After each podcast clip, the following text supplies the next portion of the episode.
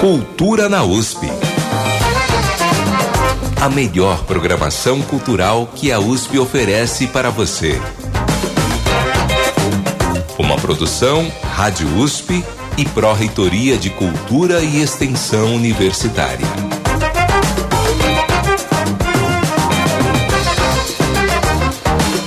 Boa tarde, começa agora mais uma edição do Cultura na USP.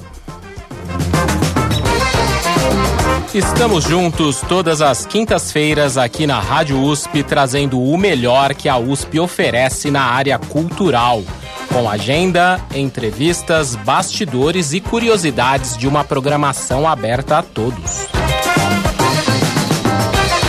As edições do programa também estão disponíveis no Spotify e nos sites jornal.usp.br e cultura.usp.br. Nossos conteúdos e outras dicas ainda estão todos os dias no Instagram, arroba Cultura na USP. Para falar com a gente, envie sua mensagem para o e-mail ouvinte@usp.br ou no WhatsApp 11 2648 0042. Repetindo, ouvinte@usp.br ou no WhatsApp 11 2648 0042. Eu sou Elcio Silva e fico com vocês na próxima hora. Nesta quinta-feira, 14 de dezembro de 2023, vamos falar sobre as últimas apresentações do ano do Teatro da USP com os espetáculos Comala e Ainda Sobre a Cama. As peças estão em cartaz até domingo no TUSP, na Maria Antônia. Tem também o domingo na Iaiá com uma apresentação musical do Coralusp com música popular contemporânea. Já o grupo Cestina faz um concerto especial no sábado na Igreja São Luís Gonzaga, na Avenida Paulista. E a Cátedra Olavos Setúbal de Arte, Cultura e Ciência promove o festival Cuanza Escrevivência, com rodas de conversas e apresentações artístico-culturais. A iniciativa é da escritora e professora Conceição Evaristo, atual titular da cátedra. As dicas também da programação da última mostra do ano do Sinusp, Uma Noite Não É Nada, com destaque para filmes notívagos e personagens insones. E os 120 anos de nascimento de Cândido Portinari, que pintou o Brasil para o mundo. Tudo isso agora, aqui no Cultura na USP. Cultura na USP. A melhor programação cultural que a USP oferece para você. Cândido Portinari nasceu em dezembro de 1903 na cidade de Brodowski, no interior de São Paulo. Filho de imigrantes italianos, o artista plástico que despertou sua vocação na infância pintou mais de 5 mil obras que retratam temas sociais, históricos, religiosos, o campo e a cidade. Para falar sobre esse importante artista brasileiro, recebemos a professora Alexandra Matias de Oliveira, que atua como especialista em cooperação e extensão universitária no Museu de Arte Contemporânea da USP. É doutora em artes visuais pela Escola de Comunicações e Artes da USP e professora do Centro de Estudos Latino-Americanos sobre Cultura e Comunicação, também da ECA USP. Seja bem-vinda, professora Alexandra. Boa tarde. Boa tarde, muito obrigada pelo convite. Espero que seja um período de discussões e de muito conhecimento sobre Cândido Portinari. Bacana. A gente começa esse nosso papo, professora, falando um pouco sobre a vida de Cândido Portinari, né? Que nasceu dentro de uma fazenda de café em uma cidade pequena do interior de São Paulo. Numa família humilde com 13 filhos e formação escolar curta. Em poucos anos ele acabou ganhando o mundo, morando na Europa e fazendo parte da elite intelectual brasileira da década de 30. Como que é essa trajetória de Cândido Portinari?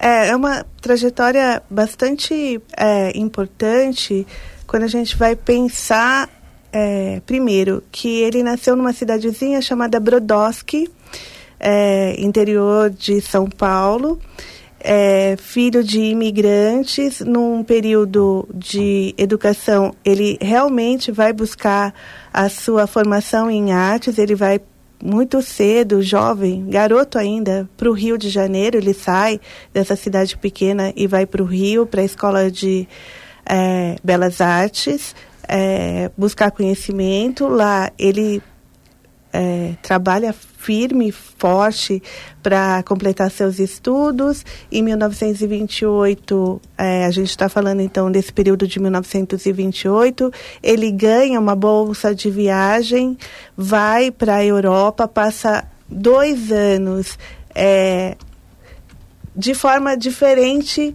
dos pintores que ganhavam essa bolsa de viagem, porque ele observa mesmo esses movimentos artísticos que ele tem agora disponível na Europa. Ele se interessa pela arte do Renascimento, ele se interessa pela, por uma arte é, mais histórica, ele não vai buscar tanto as vanguardas, apesar dele ter contato com essas vanguardas. Em várias cartas que a gente tem registrado agora, é, as pessoas cobram que ele trabalhe na Europa, que ele faça é, algum, alguns trabalhos lá, algumas pinturas por lá, e ele está muito mais interessado nessa questão da observação, do aprendizado, da formação na Europa. Ele volta para o Brasil e o período de maior produção é mesmo os anos 30, os anos 40, ele se torna um, uma referência dentro é, dos pintores modernistas, dentro do que é a arte moderna, com outras linguagens, com linguagens que é, pensavam o cubismo, o renascimento, é, não, também ele não, não, não era alheio à arte acadêmica, à arte do Renascimento, ele trazia essas referências para o seu modernismo. Então, ele tem uma linguagem diferente de todos os outros pintores deste período e, de fato, ele vai ser um dos pintores mais conhecidos internacionalmente. Quando se fala na, na questão da pintura, da arte brasileira, é o nome de Portinari que aparece nos anos 30 e nos anos 40. Outros artistas que eu posso colocar aqui como paralelo, uma trajetória paralela, a Tarsila do Amaral, Anita Malfatti, esses grandes nomes, eles não vão ter a mesma projeção internacional que Cândido Portinari tem, por uma série de circunstâncias é, ele é conhecido primeiro pelas exposições é, internacionais que ele tem o privilégio de participar, principalmente de 1935 é, no Carnegie, é, e depois apresentando a tela o café. Então ele tem uma grande projeção ali.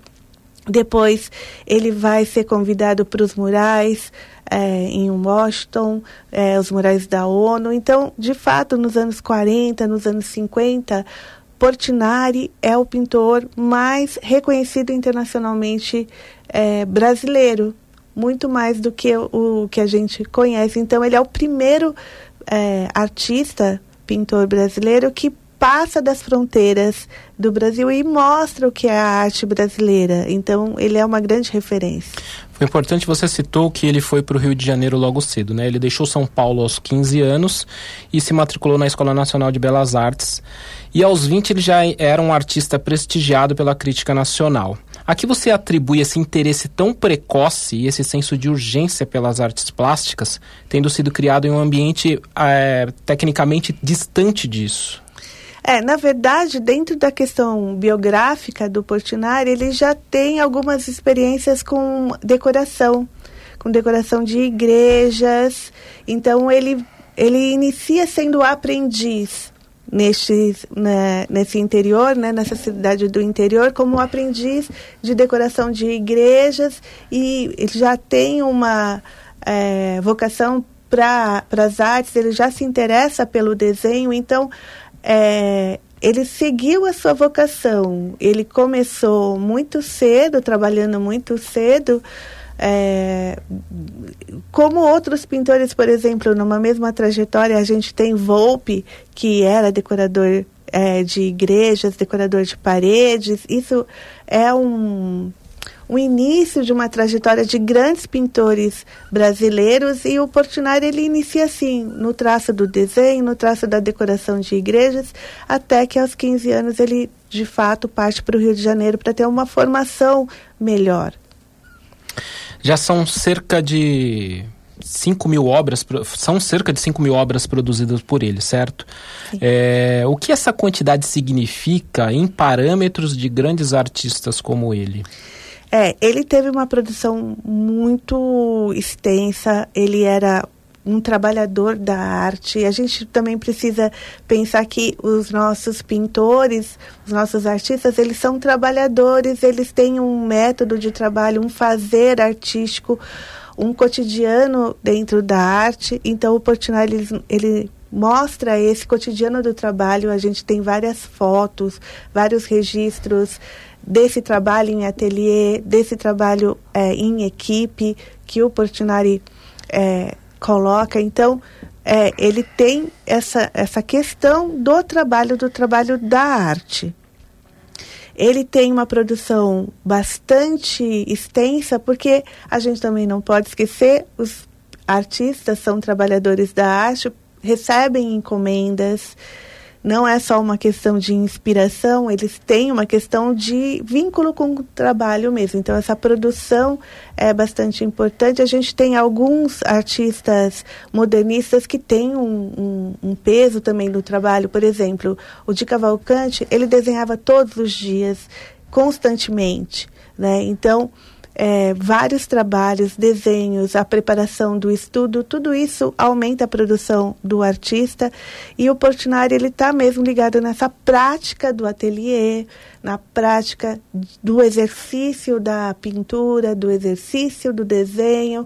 Então ele tem um, uma produção bastante extensa. Ele recebeu várias encomendas. Ele teve é, várias que, várias pessoas que ele retratou então, ele inicia sua trajetória, na verdade, é, se especializando em retratos. Né? Então, o retrato do poeta Olegário Mariano, e depois ele vai é, se especializando nessa questão do retrato, que é um dos gêneros da pintura que mais recebem encomendas, e depois ele parte para as paisagens e outros gêneros da pintura. Mas sempre pensar que esses artistas estão tem mesmo o exercício da prática da pintura, do trabalho, do, do, trabalho em ateliê e do fazer artístico. Por exemplo, ele preparava suas próprias tintas. Né? Então, tem ali uma relação de trabalho bem forte. O Portinari, o Portinari ele é conhecido por ser um artista focado em retratar as questões sociais, né? Você até comentou um pouco sobre isso. E temas que retratam as condições de vida do povo brasileiro na primeira metade do século XX. Os quadros O Mestiço, O Lavrador de Café e O Café que você citou são exemplos dessa figura do brasileiro retratada por Portinari. Essa temática sempre apareceu nas obras dele ou é algo mais específico de alguma fase da carreira dele como artista? Sim, é, a gente pode pensar na questão da, do café, em 1935. Ele observa o cotidiano dessa lavoura do café. Ele vem deste lugar, né? Ele sabe o, que é essa lavoura, ele ele presencia, ele observa, ele tem o seu cenário ali. Então, ele também está é, dentro de uma circunstância histórica, de um contexto histórico, que os artistas modernos, os modernistas, estão procurando essa imagem do Brasil. O que é esse Brasil? O que é essa brasilidade?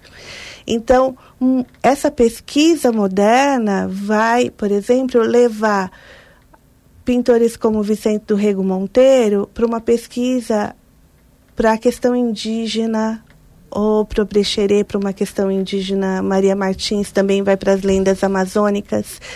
A Tarsila se debruça sobre a questão do negro e do mestiço. Portinari segue essa, essa questão também. Ele vai procurar essa brasilidade Lazar Segal também é, busca esse retrato do Brasil. O que é esse Brasil? Eles estão dentro de um contexto histórico onde é, a história, a sociologia, as ciências políticas está pensando é, o que é essa identidade brasileira. Então, é, nos anos 30, por exemplo, que é o período que ele faz essa essa produção que você citou, né, o mestiço, o, o café, o lavrador, a gente também tem o Sérgio Buarque de Holanda, Gilberto Freire, pensando sobre a constituição desse povo brasileiro.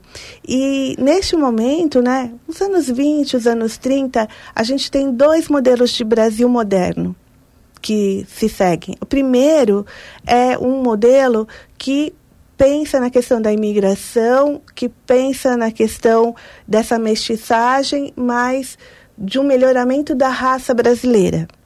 Né? Então, a questão de uma política de Estado, que foi a política do embranquecimento, com a questão da imigração. Então, você tem esse Brasil, né, esse projeto de Brasil moderno, e do outro lado você tem artistas e também teóricos pensando que a mestiçagem não é algo negativo, é, seria algo positivo para formar esse brasileiro, essa brasilidade. Então, essa mestiçagem seria positiva. Então, vamos buscar quem são os da terra, os da terra são os negros, são os mestiços, são os mulatos, são os, os caboclos, são os caipiras. Então, eles vão, vão aparecer em muitas imagens, desde a arte acadêmica até a arte moderna, Portinari vai aparecer, ela vai, eles vão aparecer nessa produção de Portinari, porque ele está pensando nessa questão moderna para o Brasil, pensando nessa brasilidade, nessa identidade é, do povo brasileiro, mas também, é, como você perguntou, não é uma fase, né? não é um período. Ele, de fato, está procurando essa brasilidade, esse povo, entre aspas, brasileiro, porque ele começa, então, depois a pensar sobre os despejados, que na verdade ele falava despejados, mas depois a gente passa para retirantes, que é, são populações imensas que saem do, da sua terra por questões climáticas, por questões é, de não poder mais sobreviver né, nesse norte, nordeste. O nordeste é uma invenção bem recente, na verdade, se falava sobre a questão do norte do país. E ele vai tratar sobre isso, né? Ele vai tratar sobre essas pessoas.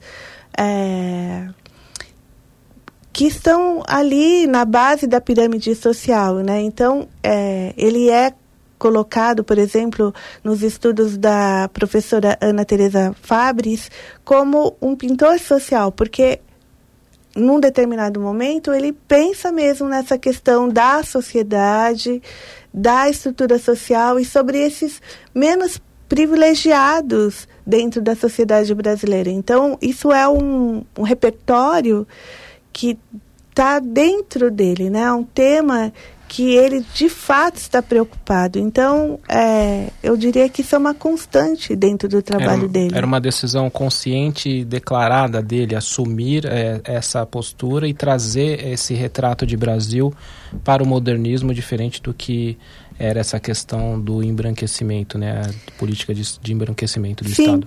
Ele ele ele ele está pensando nisso.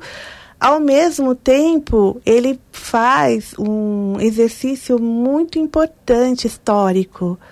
Se, por exemplo, em 1922 o Brasil na, mostra sua imagem como uma quase Europa, né, um, uma Paris tropical, é, então tirando, é, mostrando uma população europeizada, em 1922 isso acontece, né? Então o Brasil esconde as suas origens é, ligadas a, aos afrodescendentes, à questão indígena. Em 1900, nos anos 30, ele vai mostrar e essa vai ser a imagem oficial do Brasil. Lógico que a gente pode repensar e ter várias discussões sobre isso, né? Se este era um negro de fato, se esse era um, um despejado, um retirante de fato, ou uma idealização. Isso pode acontecer, isso é uma questão é, que está dentro do universo artístico.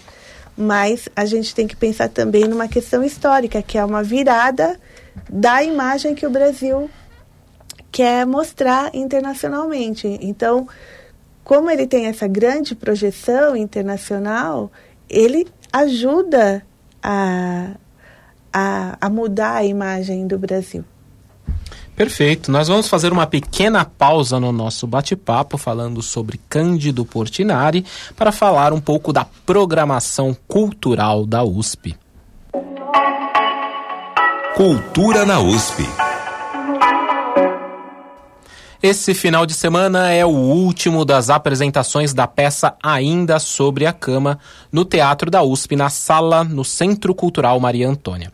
A atriz Duda Machado fala sobre a dramaturgia inédita em que três personagens questionam as novas e velhas formas de relações afetivas. Olá, eu sou a Duda Machado, eu sou atriz no espetáculo Ainda Sobre a Cama, que é uma dramaturgia colaborativa a partir de um texto clássico do Bichner, chamado Leon Silena, de 1837, que basicamente fala de dois personagens que querem fugir dessa instituição do casamento, mas que no final se veem fadados a se casar. Então, partindo desse tema, a gente se propôs a fazer uma investigação e refletir de que maneira que ainda somos presos a certos padrões heteronormativos que remontam a uma aristocracia branca e apesar da gente viver numa realidade brasileira completamente distinta, mas de que maneira a gente tenta fugir desses padrões sociais, mas que ainda somos fadados a, a vivê-los, assim, de uma forma estrutural. Então a peça vai tratar desse, desse tema, investigando os diversos leonces e as diversas lenas que estão por aí, mas entendendo que existe ainda esse fundo falso ao qual estamos presos. É isso. Apresentações finais hoje, amanhã e no sábado às 8 da noite e no domingo às 6 da tarde. Ingressos a 40 reais ou meia entrada por 20. Vendas na bilheteria ou pela plataforma online Simpla. A classificação de Ainda Sobre a Cama é para maiores de 18 anos.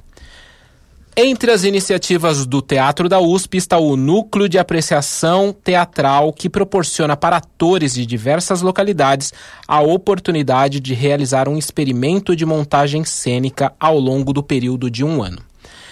Ele chegou em 2023 ao nono experimento de montagem teatral. A atriz Joelle Malta veio de Alagoas para este processo. Olá, Elcio e ouvintes do Cultura na USP. Eu sou Joelle Malta, atriz e alagoana. Estou participando da montagem do Núcleo TUSP da capital. A experiência tem sido super legal. O projeto passou por várias etapas, desde a escolha do texto, criações de cena, até a temporada de apresentações. Já a atriz baiana Júlia Anastácia destaca a motivação em retornar aos palcos. Olá, Elcio e ouvintes do Cultura na USP. Eu me chamo Júlia Anastácia. Eu sou de Salvador, atriz e integrante do Núcleo TUSP desse ano. Foi muito bom estar novamente em um ambiente de prática teatral. Eu estive parada durante a pandemia e depois da minha mudança para São Paulo, eu estava procurando fazer oficinas, cursos que me colocassem em movimento novamente, né? E buscando novos aprendizados. E assim, o Núcleo TUSP entrou no melhor momento para mim, porque me trouxe não só um lugar de exercício cênico, como também de muito afeto e acolhimento. Eu encontrei com pessoas muito que me inspiram e que me inspiraram durante todo o processo criativo. Neste ano, o espetáculo Comala, baseado na obra Pedro Páramo de Juan Rufo, foi o escolhido para a montagem dirigida por René Piazentin, que é orientador de arte dramática do Teatro da USP. Foi um processo muito desafiador trabalhar com essa obra do Juan Rufo, que é precursor do, do realismo fantástico aqui latino-americano, né? Garcia Marques aponta exatamente o Pedro Páramo, né, essa obra do Juan Rufo, como o estímulo que ele precisava para conseguir escrever Os 100 Anos de Solidão. Então acho que isso já dá aí um cartão de visita interessante, né? Assim, já, já aponta para um determinado universo, uma atmosfera que essa obra tem. Joelle Malta fala um pouco mais sobre o enredo da trama.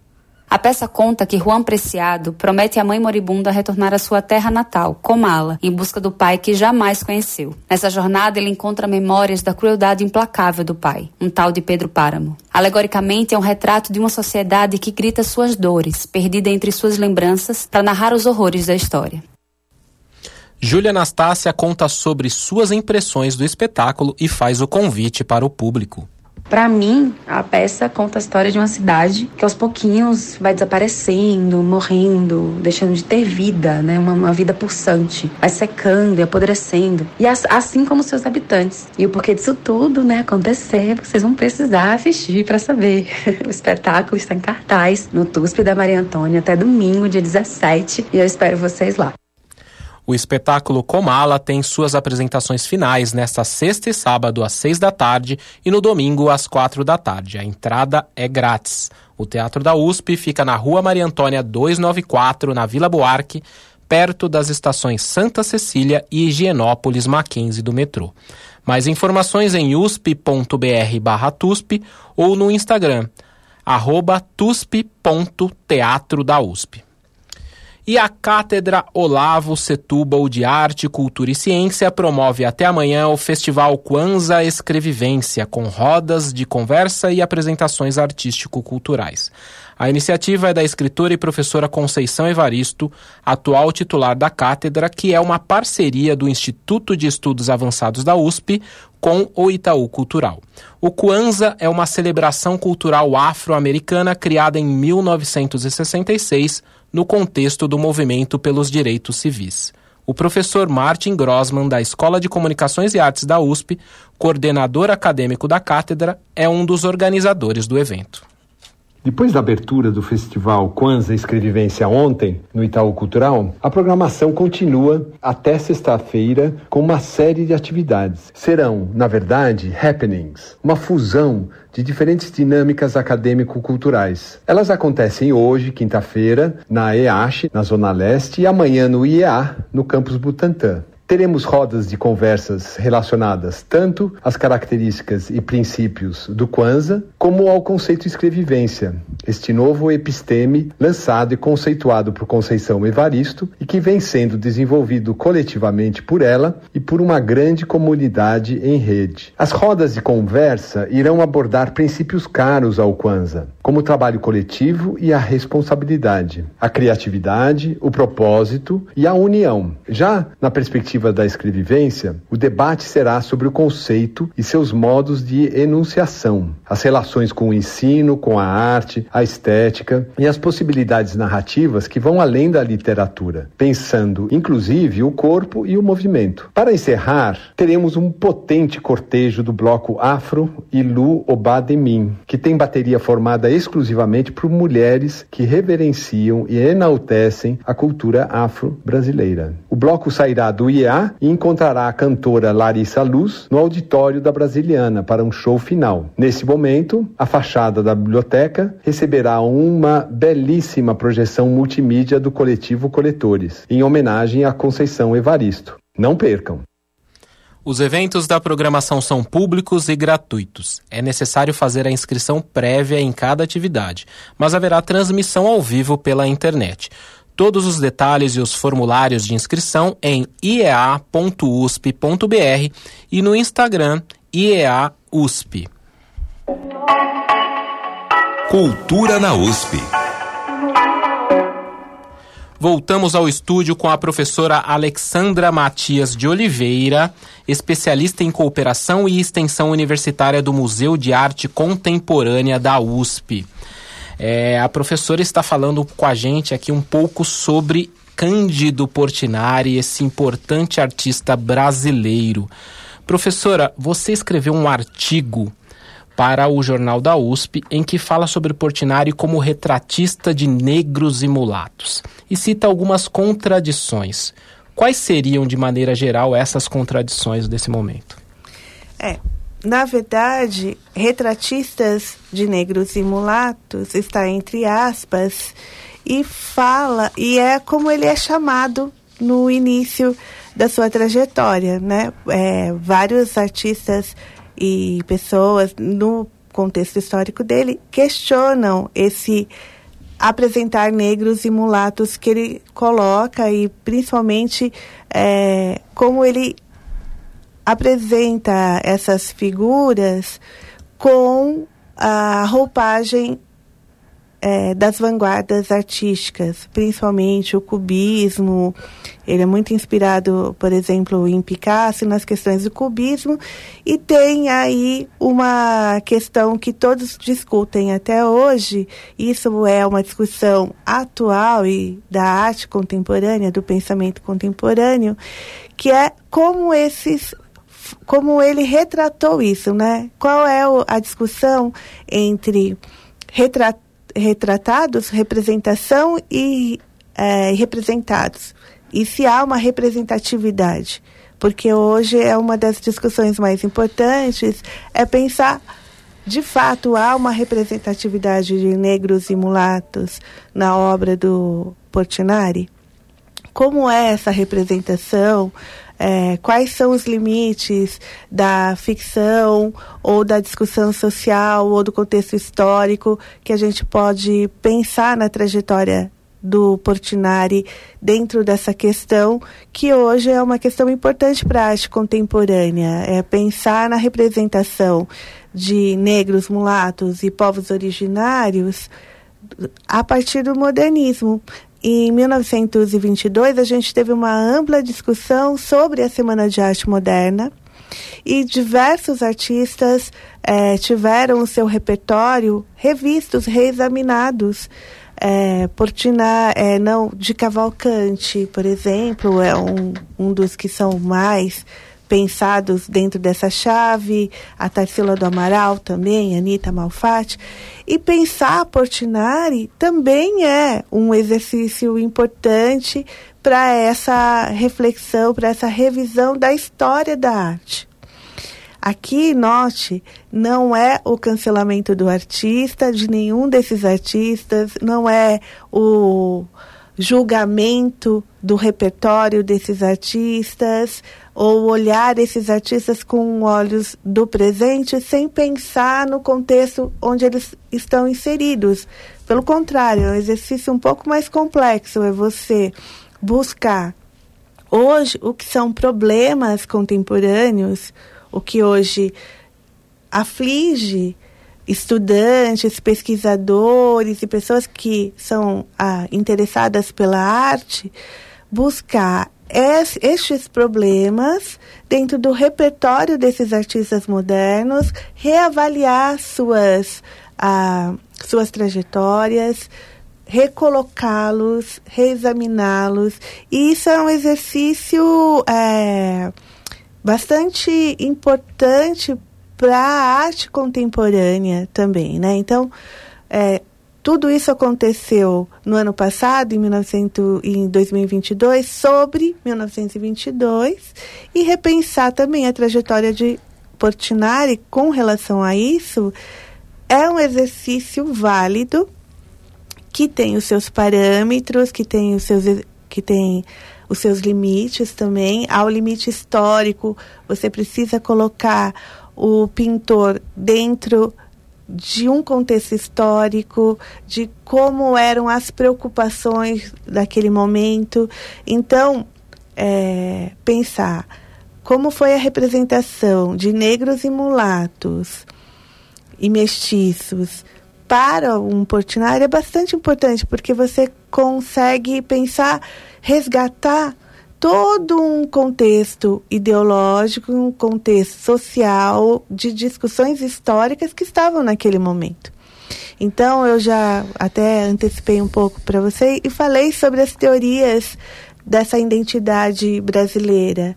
Ele estava imerso nisso, ele era um, um artista que discutia, que também intelectual ligado ao Partido Comunista, ligado às tendências é, modernas. Então, como foi essa representação? Então, por exemplo, uma das discussões é sobre como ele atribuía, ele representava essas figuras com mãos grandes e pés muito disformes. Isso é uma discussão que não é agora, né? Essa observação não é agora contemporânea, mas a crítica daquele momento também já levantava essa questão. E ele coloca é, é, que era um. que como isso era impressionante para ele, como é, ele. Ele seguia essa característica como uma observação é, importante. E aí a gente pensar que o, o modo como essa representação estava muito ligada à questão da terra, à natureza, como esse homem é, negro, mestiço, mulato, não está desvinculado da figura do trabalho, por exemplo, e dentro dos anos 30 dos anos 40 a gente sabe é, que o contexto histórico exigia que esse corpo negro, que esse corpo mestiço estivesse ligado à representação do trabalho, porque a gente tem aí é, 1888, o fim da abolição da escravatura, o Brasil é o último país a, a fazer esse exercício de liberdade, né, esse exercício de, é, de fim da escravatura.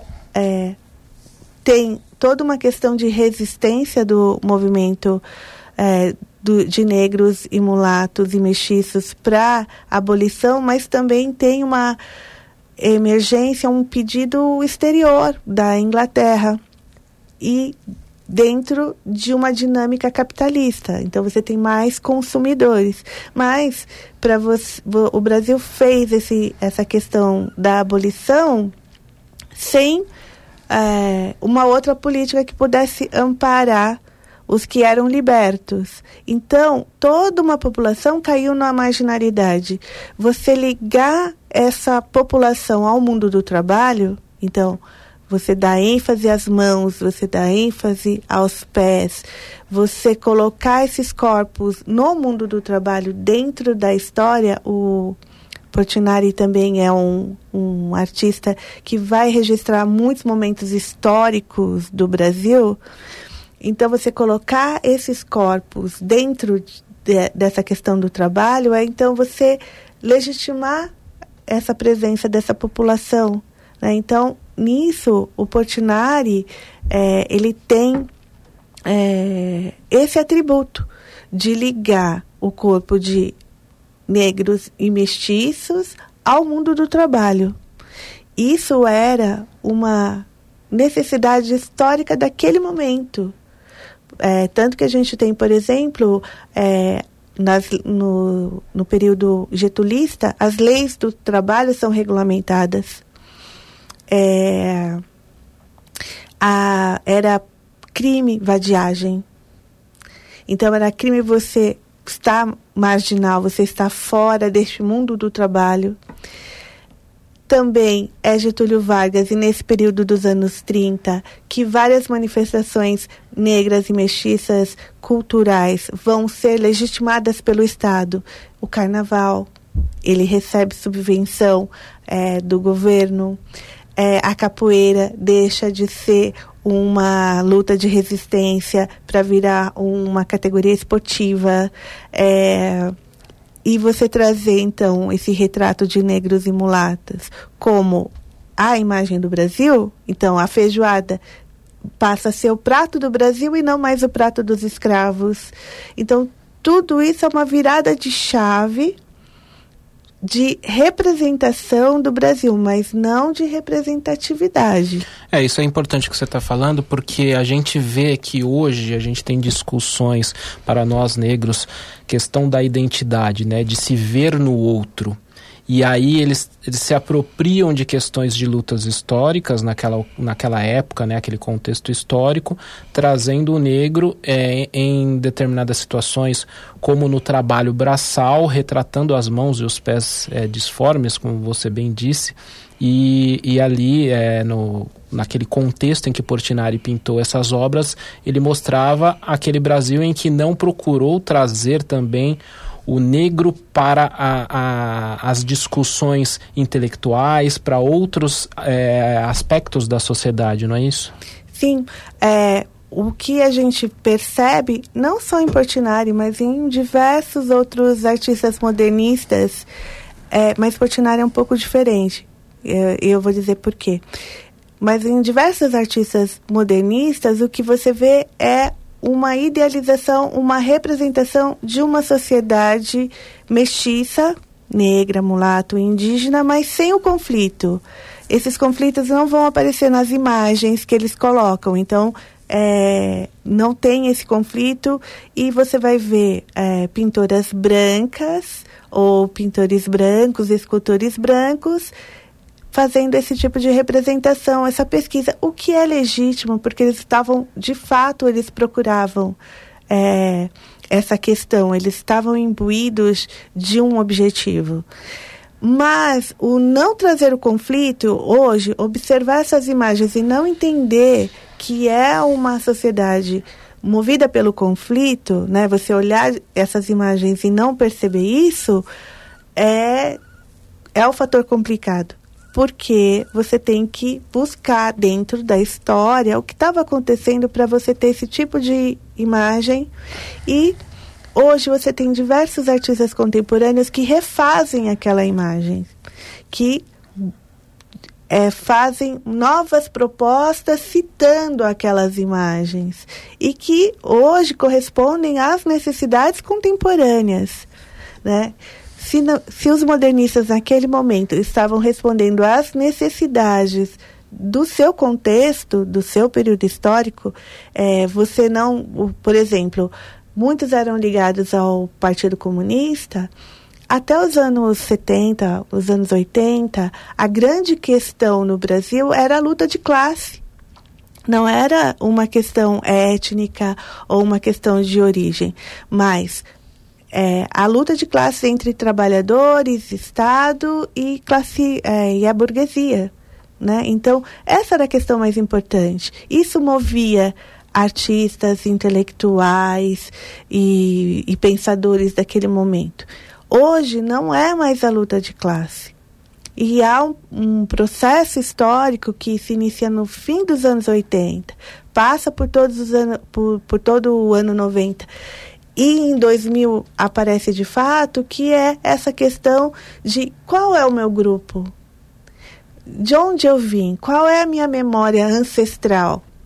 Isso nunca desapareceu, mas nos anos 2000 apareceu com força. E aí você revê toda uma história do Brasil, né, a partir deste momento. Perfeito. Nós vamos fazer mais uma pausa no nosso bate-papo para falar da programação cultural da USP. Cultura na USP. O Coralusp Sestina faz um concerto gratuito neste sábado às seis da tarde na Igreja São Luís Gonzaga, que fica na Avenida Paulista. A regência é de Márcia Henschel. Olá a todos e todas, eu sou Márcia Henschel e vim convidar você para assistir nesse sábado, dia 16 de dezembro, às 18 horas, o Coraluz Sestina. Nós vamos fazer o Glória de Vivaldi e teremos junto uma pequena orquestra e as lindas solistas Thaís Azevedo e Edileuza Ribeiro.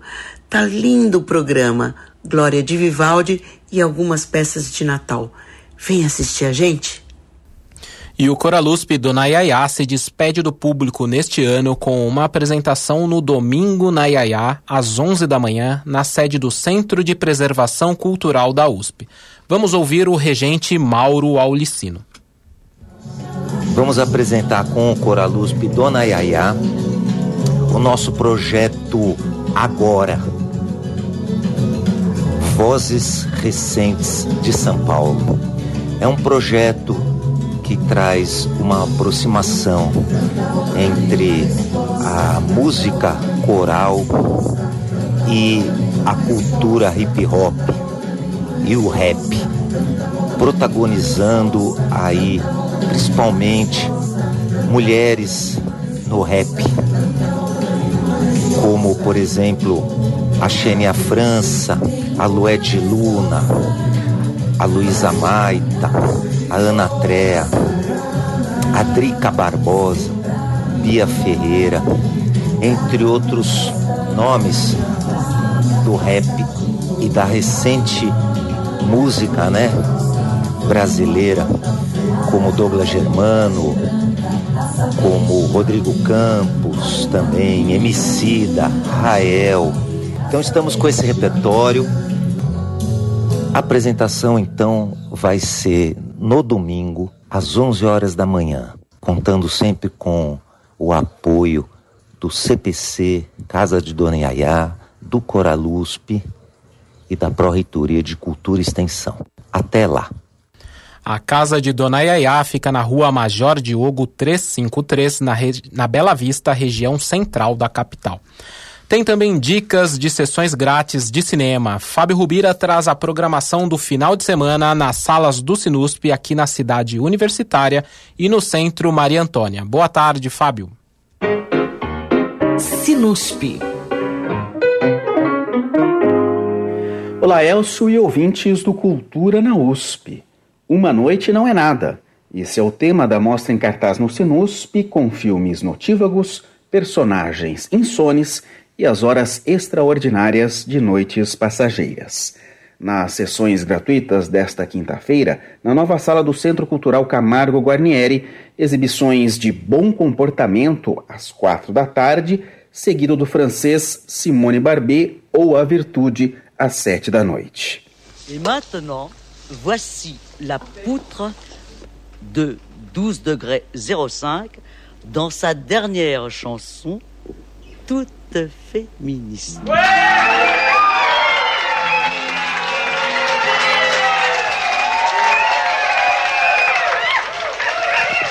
Mais oui, c'est ça. Bon, alors maintenant, c'est du rock. Il va falloir remettre votre cul, bouger un petit peu. Faut pas s'ennuyer. On va pas dormir. T'envoies, Patricia.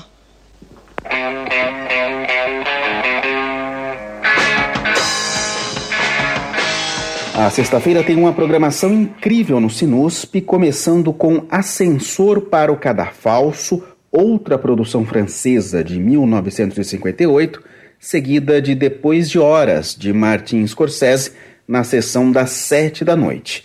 E depois o noitão John Carpenter. Aí o convite é para acompanhar em seguida A Bruma Assassina de 1980, Assalto à 13ª DP de 1976, Enigma de Outro Mundo de 1982 e Fuga de Nova York de 81. A noite termina com a exibição do clássico de terror Halloween de 1978. Halloween night, a small American town. 15 years ago. I spent eight years trying to reach him, and then another seven trying to keep him locked up because I realized that what was living behind that boy's eyes was purely and simply evil. Exploring uncharted territory. totally charted. Just talk. Sure. Sure, sure. The only reason she babysits is to have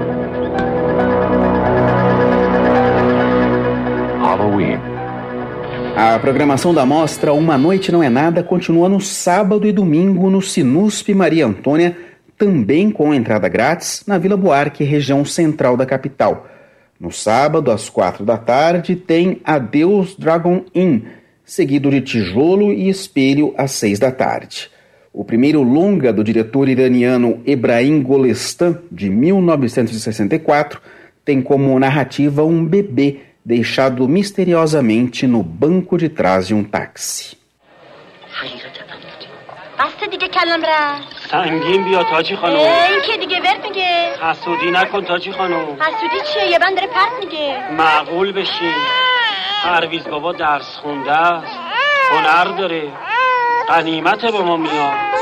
حیف منو سر میزی نشستم که تو هم سرش نشستی حالا میتونی شما دیگه آروم بگیری آره حیف توه حیف عمرته که با این همه قمزه و ناز با این همه ادا و اصول اینجا بی خودی ول متنی As dicas de cinema grátis no domingo, no Centro Maria Antônia, são as exibições de toda uma noite às quatro da tarde, seguido de Festa, de Hugo Giorgetti, com as histórias de um gaitista, um jogador profissional de sinuca e o assistente dele, contratados para entreter os convidados de uma festa da elite paulistana. A programação completa da mostra, que prossegue até 22 de dezembro, pode ser conferida em usp.br/sinusp. Fábio Rubira para o Cultura na USP. Sinusp. Mais detalhes da programação também no Instagram, arroba Sinusp Você está ouvindo Cultura na USP. A melhor programação cultural que a USP oferece para você. E nós voltamos ao estúdio com a professora Alexandra Matias de Oliveira, especialista em cooperação e extensão universitária do Museu de Arte Contemporânea da USP e professora do Centro de Estudos Latino-Americanos sobre Cultura e Comunicação. Nós estamos falando hoje sobre Cândido Portinari. Professora Alexandra, o que você pode destacar das obras e onde o público pode conhecê-las, das obras de Portinari, nos museus do Brasil? Então, Portinari ele tem uma produção bem importante é, e muitos museus têm obras de Portinari. O MAC, por exemplo, tem, o Museu de Arte Contemporânea da Universidade de São Paulo, tem Portinares. Você também pode ver, por exemplo, Portinari num segredinho que eu vou falar para vocês, que é um lugarzinho muito maravilhoso, que é o Memorial da América Latina. Lá tem o painel Tiradentes, é um espetáculo de painel do Portinari é, na sua versão mais cubista, na sua versão mais é, épica. Então, o museu é, o Memorial da América Latina, o painel Tiradentes é um espetáculo, está no Salão de Atos, nem sempre ele está aberto ao público, então por isso é um segredo, então a gente, gente, gosta de segredos. Vale a pena ir no Memorial da América Latina. É, tem outros, por exemplo, no Palácio do Governo, o Palácio do Governo do Estado de São Paulo, ele tem uma coleção de arte moderna e é, de arte moderna bastante importante. Lá tem portinares muito lindos. No Museu Nacional de Belas Artes, no Rio de Janeiro, também tem os mais históricos portinares nos museus Castro e Maia tem uma. Vocês não podem perder outro segredinho para vocês. Portinari fez uma ilustração de Don Quixote.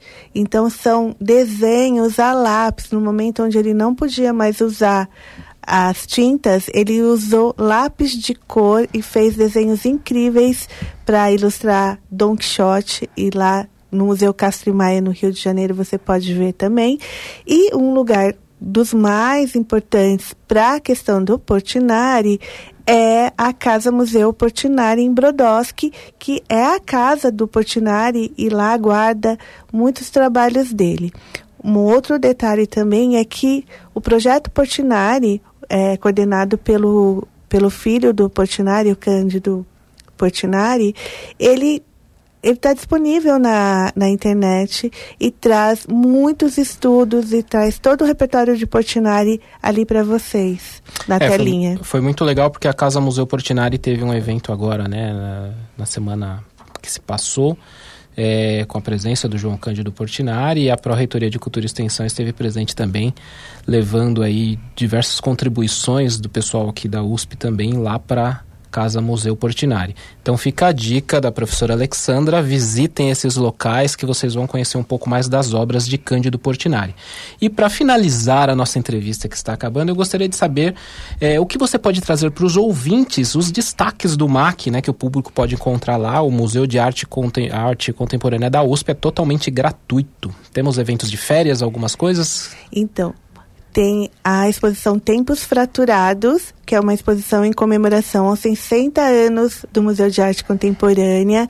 É uma exposição que conta o histórico do acervo. Lá vocês vão encontrar as obras mais importantes numa narrativa muito diferente sobre uh, essa, esses 60 anos de história da arte registrada pelo nosso acervo.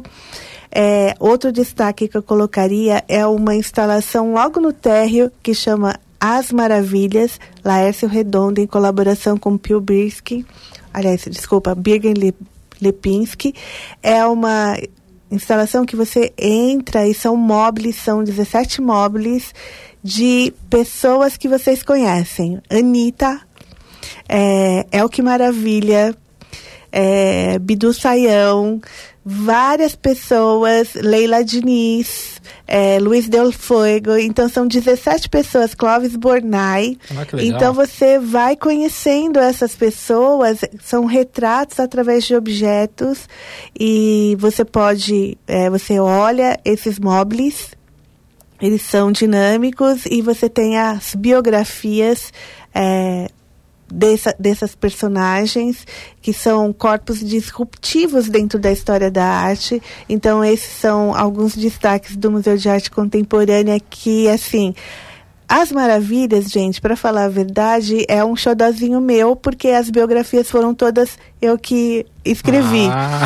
Então é xodozinho, então estou aqui fazendo é, a minha propaganda e a propaganda dos artistas, do Laércio e do Pierre Bisque, e do Pierre Lebisque. Legal, gente. Estamos finalizando mais uma edição do programa Cultura na USP. Hoje conversamos com a professora Alexandra Matias de Oliveira, que nos contou um pouco sobre o importante artista brasileiro Cândido Portinari, que faria 120 anos em 2023. Agradeço muito a sua presença em nosso estúdio, professora. Muito obrigada, eu agradeço também. Só para completar, se a gente tem um pouquinho de chance, eu também sugeriria que vocês, é, para estudar Portinari, lessem a, um livro da professora Elza Eisenberg, chama Portinari Três Momentos, é, editado pela EDUSP. É um primor, é uma obra-prima sobre Portinari. Muito obrigado. E com esse tema, hoje iremos encerrar com a música Um Som para Portinari. A canção foi feita pela grande cantora argentina Mercedes Sosa em homenagem ao artista brasileiro. Se você perdeu alguma informação, essas e outras notícias estão disponíveis em cultura.usp.br e no Instagram, arroba Cultura na USP. Todos os nossos programas também estão no Spotify para você ouvir quando quiser e compartilhar com os amigos. A apresentação é minha, Elcio Silva, com trabalhos técnicos de Benê Ribeiro, produção de Fábio Rubira e Michel Setinic, com reportagem de Sandra Lima e colaborações de Ana Célia de Moura e Lu Galo. Voltamos a nos encontrar em 2024. Foi um muito bom passar esse primeiro ano do nosso programa com sua companhia.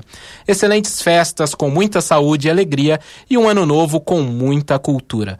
Agradecemos a sua audiência e esperamos que aproveitem muito as nossas dicas de hoje. Fique agora com Mercedes Sosa cantando um som para Portinari. Para Cándido Portinari, la miel y el ron, y una guitarra de azúcar, y una canción, y un corazón. Para Cándido Portinari, Buenos Aires y un bandoneón. Ay, esta noche se puede, se puede. Esta noche se puede, se puede, se puede cantar un son. Sueña y fulgura un hombre de mano dura, hecho de sangre y pintura, grita la tela. Sueña y fulgura su sangre de mano dura. Sueña y fulgura como tallado en candela. Sueña y fulgura como una estrella en la altura. Sueña y fulgura como una chispa que vuela. Sueño y fulgura así con su mano dura.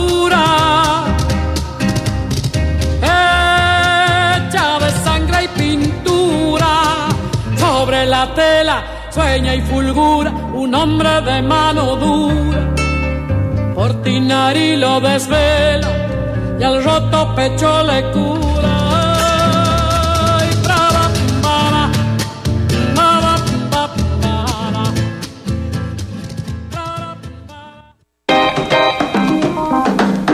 Você ouviu Cultura na USP. A melhor programação cultural que a USP oferece para você. Uma produção Rádio USP e Pró-Reitoria de Cultura e Extensão Universitária. Cultura na USP.